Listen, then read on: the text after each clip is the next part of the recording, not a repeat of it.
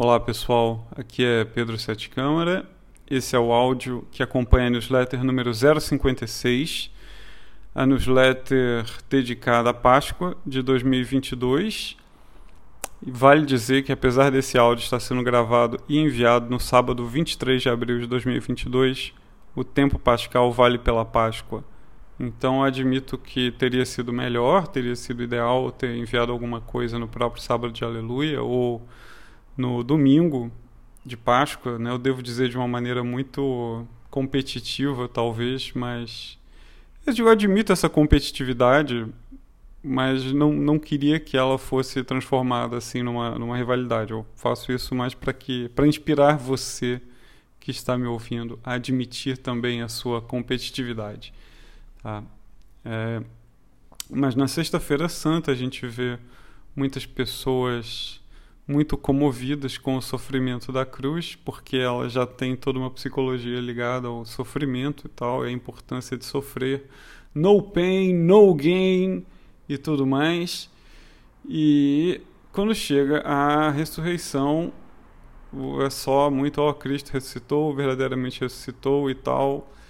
Algumas pessoas botam lá o grego, Christos anesti, e e é isso, né? Gente, existe muita eloquência para falar do sofrimento, pouca eloquência para falar da alegria. E eu escrevi uma newsletter para quem leu ou ainda vai ler a respeito da, da alegria que existe. Essa foi uma das coisas até que me manteve fora do Instagram. Essa semana eu fiquei tão transtornado ao perceber essas coisas e eu percebi tantas coisas a respeito da conversão que eu, eu simplesmente fiquei um pouco paralisado não conseguia terminar de escrever o que eu queria escrever e tudo.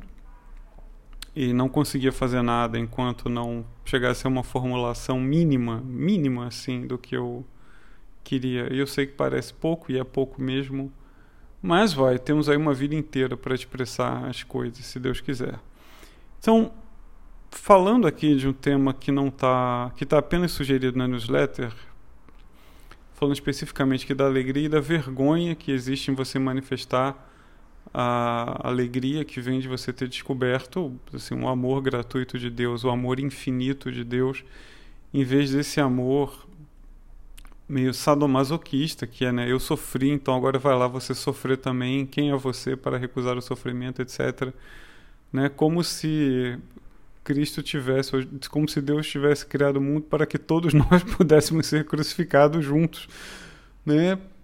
tu não é, não acredito que tenha sido essa a ideia. Não quer dizer também que você vá, ah, como é que eu vou dizer, simplesmente fugir do sofrimento para uma vida de prazeres.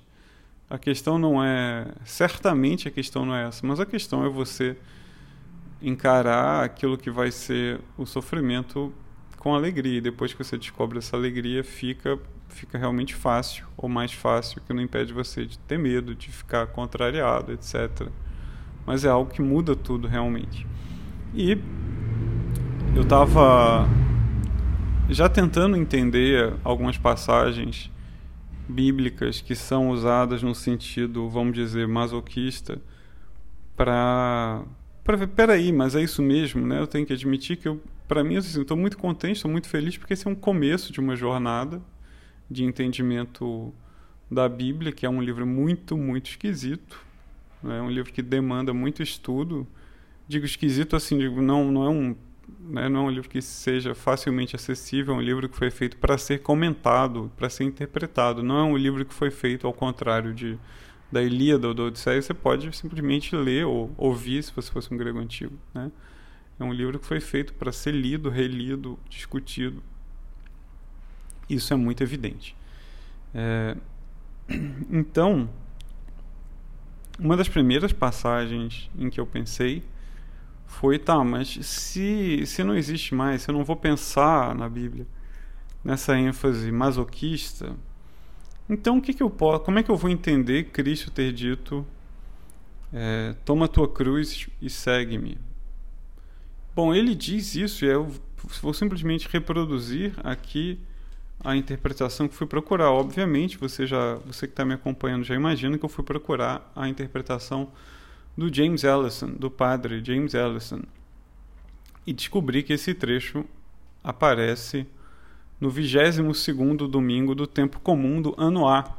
Então fui lá no canal do James Praying Eucharistically no YouTube e acho que eu deveria colocar links para isso, né? E tal, vou colocar, sei lá, no texto no Telegram, mas enfim. Tá em inglês, tá? Então se você não souber inglês, aprenda inglês. E o James comenta então esse trecho. Esse trecho aparece logo depois do trecho que é discutido no discutido, o trecho que aparece no missal romano atual do ano A né, do Evangelho de São Mateus. Então, no, ele continua o trecho do 21º domingo do tempo comum. Ali é só um parênteses, a gente chama de tempo comum, em inglês chama de ordinary time. Não é, acho que não é em português tempo ordinário, porque fica parecendo vulgar, fica parecendo uma coisa negativa, mas é só tempo ordenado. Então, primeiro, segundo, terceiro, quarto, é só isso. Né? Agora, voltando aqui, então no, no 21 você tem aquela sequência, né? Pedro, tu és pedra e tal. E o 22 tem a continuação direta desse trecho do Evangelho, que é um trecho de São Mateus. E se, quando você começa a ler a Bíblia não simplesmente pensando versículos para provar argumentos, mas fazendo uma interpretação de texto, você vê como esse trecho é profundamente irônico. É um trecho muito interessante. Eu fiquei pesquisando algumas coisas, fui além daquilo que o James uh, propôs. Então, o que, que você tem? Você tem, vamos dizer, primeiro, Cristo pergunta aos apóstolos: Quem dizem que eu sou? E aí tá, uns dizem que tu és Elias, outros dizem não sei o quê. E, Cristo, e Pedro, perdão, diz, né, tu és o Cristo, filho do Deus vivo.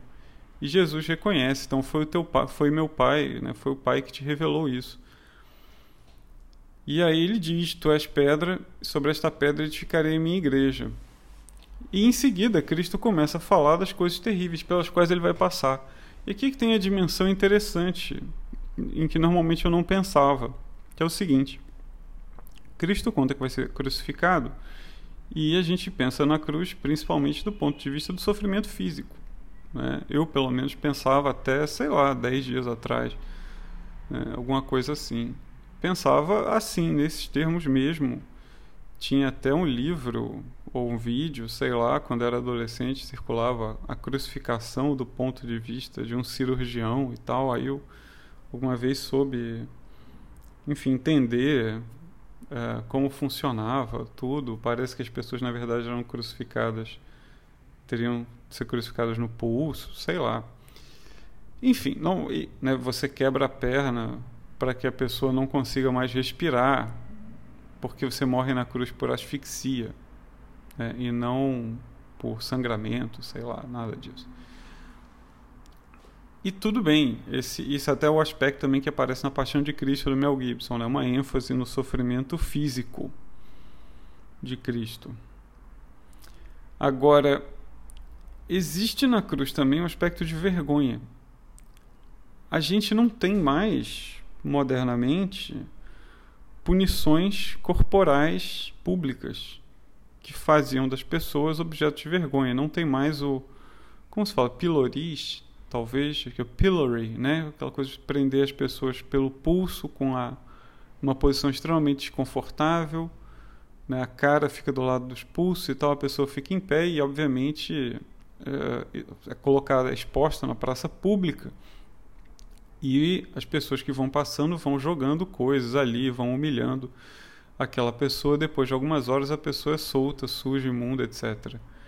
Então, a gente não, não tem mais humilhação pública não é, sancionada pelo Estado. Né? Você tem humilhação pública hoje, sobretudo na internet. O famoso cancelamento, as pessoas no Twitter, todo mundo vai te xingar e tal. É, quem já passou por alguma coisa assim sabe que é uma experiência, mesmo sendo na internet, pode ser uma experiência bastante emocionante digamos assim, e tem uma, ver, e tem uma vergonha, né? Ninguém quer ser cancelado. Então, quando Cristo fala que vai ser crucificado, ele também está dizendo, é como se ele dissesse, olha, eu, e eu vou ser cancelado na internet. eu vou ser, eu vou passar por, um, por uma humilhação pública. Eu vou receber uma pena que, além de ser dolorosa, vai me trazer uma grande humilhação. Por isso, Pedro, que acabou de ser glorificado né, como a pedra sobre a qual será erigida a igreja, fica chocado, diz: não, não. não agora que você me colocou aqui no, na glória, agora que eu vou ser o CEO, peraí, você vai dizer que o CEO do fracasso, entendeu? Né, assim, é o CEO da humilhação? Não, não, não, não vou permitir, não vamos permitir isso. Agora é só a glória. E aí Cristo diz: não, vá de retro, Satana, né? Vai né, para trás de mim, Satanás, porque tu és escândalo. E aqui tem uma, tem uma ironia maravilhosa que é Cristo, desculpa, Cristo coloca Pedro como pedra sobre a qual edificará a igreja e em seguida, acho que seis versículos depois, uma, alguma coisa assim, eu não estou com o texto aqui na minha frente, mas é, é imediato. Ele diz que chama Pedro de escândalon, que é a pedra de tropeço. Então, mora, Pedro, você é a pedra, mas você também é a pedra de tropeço quase que no mesmo ato, no texto. Né? Na vida real, isso pode ter acontecido, é, não vai ter sido talvez tão imediato. Mas no texto, que é o que temos, que é o que importa, você tem isso imediatamente. Então, tem essa ambiguidade. E aí, quando Cristo diz imediatamente depois, né, que quem quiser me seguir, tome a sua cruz, quem quiser salvar a sua vida irá perdê-la, tem esse aspecto de se você está procurando a glória, então não, você tem que aceitar a vergonha. A vergonha que vem na cruz é a vergonha que você vai ter também ao declarar o amor de Deus. E se você quiser salvar a sua vida, você pode entender essa frase também como se você quiser ter honras, glória, fama e tal, ser uma pessoa de bem celebrada, não, você vai perder a sua vida. Né? E de que adianta? Por isso ele diz: de que adianta você ganhar o mundo inteiro se você perder a sua vida, se você perder a sua alma? Eu não me lembro se está como está isso no grego, que pode ser psique, aí seria alma, seria bios, zoe, né? eu não me lembro faria diferença. Mas não é essa questão que eu quero colocar agora. Estou querendo contrapor a ideia da vergonha à ideia da glória. E aí eu fiquei, achei muito curioso o seguinte: tá, mas ainda assim, porque a questão que eu estou querendo discutir também é, mas não existe um sentido masoquista, pegue a sua cruz, carregue a sua cruz, no sentido de, ah, então agora eu tenho que aceitar todas as contrariedades e tal, é isso. Veja bem, não estou negando que você, que ser cristão seja fazer as coisas que, num sentido, fazer coisas que ninguém quer fazer e que são vergonhosas, né? Como, assim como ser crucificado foi uma coisa vergonhosa, obviamente ninguém queria e eu mesmo continuo não querendo ser crucificado literalmente. Né? Ah, também não estou desejando o sofrimento, é questão de você aceitar o sofrimento por causa da alegria. Essa é toda a questão. Você aguentar o sofrimento por causa da alegria é diferente de desejar o sofrimento, certo? Então, o Cristo diz: pegue a sua cruz, negue a si mesmo. E aí é muito fácil entender isso, como eu entendi até 10 dias atrás, no sentido de renúncia. Né? Quer dizer, ah, então agora eu quero comer chocolate, né? eu tenho aqui um bolo de chocolate, eu queria que meu café da manhã fosse bolo de chocolate mas na verdade eu vou comer um ovo, vou fazer jejum. Ou então, sei lá, eu gostaria de ficar no celular, mas vendo besteira, mas na verdade eu tenho que estudar ou tenho que cuidar de alguém que precisa, etc. Né? Entendi isso assim, exclusivamente no, no, nesse sentido. Existe um mim mesmo que é tentação, que é sensível à tentação e eu tenho que negar. Mas eu fui ver o verbo grego e, puxa, eu vi tudo isso dez dias atrás e eu não estou com meu caderno aqui agora que eu estou gravando esse áudio, porque eu faço tudo isso à mão. Mas o mesmo verbo grego que é usado para negar é o verbo que é usado depois nas negações de Pedro.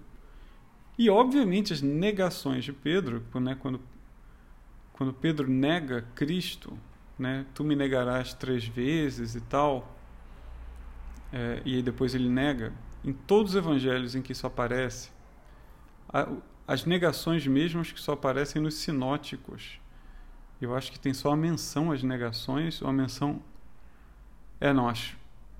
No Evangelho de João tem só uma menção depois que acontece, mas tu me negarás três vezes, né? A profecia, vamos dizer, de Cristo aparece nos três sinóticos e também os episódios né, os sinóticos sendo os três primeiros, Mateus, Marcos e Lucas. São mais ou menos paralelos ao Evangelho de João, é diferente que eles seguem uma ordem diferente tal, dos episódios. Mas o mesmo verbo é usado nos dois casos. E no caso da negação de Pedro, obviamente isso não tem o sentido de renunciar no sentido que eu renuncio ao bolo de chocolate, de que eu renuncio a uma tentação, sei lá, sexual, uma tentação de glória, né? Tem no sentido justamente vergonha. Você vai ter vergonha de mim. Que é exatamente o que Pedro tem. Né? Então, o uso desse verbo reforça o sentido de carregar a sua cruz no sentido de aceitar a sua vergonha. Aceite que você será envergonhado. E a cereja do bolo que completa essa interpretação, isso aí, é volto para o James agora, essa questão do verbo utilizado, ele certamente sabe disso, né? mas ele não comentou, mas eu volto para o James, chama a atenção para o seguinte, no 22º domingo do tempo comum do ano A, a primeira leitura é exatamente essa, Leitura do profeta Jeremias, capítulo 20, versículo 7 em diante, em que o profeta Jeremias diz: Iludiste-me, ó Senhor. Estou lendo na, na, tradução Ferreira de Almeida aqui no site Bible Gateway, tá? É, Iludiste-me, ó Senhor, e iludido fiquei. Mais forte foste do que eu e prevaleceste. Sirvo de escárnio todo dia, cada um deles zomba de mim. Então, se a igreja coloca juntas essas leituras, é porque elas têm alguma coisa a ver uma com a outra. Né? Então, resumindo e finalizando, a gente tem esse aspecto de vergonha na cruz porque era mesmo na época uma punição vergonhosa e porque não é difícil imaginar o que é uma punição física pública. Não é difícil imaginar que isso seja vergonhoso e, portanto, altamente indesejável. E sendo vergonhoso, não é difícil contrapor isso a uma glória mundana, né? E esse é o ponto mais importante. Se você entende isso não no sentido masoquista, mas no sentido de que você agora tem uma certa alegria, você agora tem um certo amor e você é ridicularizado por isso, como diz literalmente o profeta Jeremias, né? Porque ele se diz vencido pelo amor de Deus e, no entanto, agora ele é motivo de escárnio todo dia.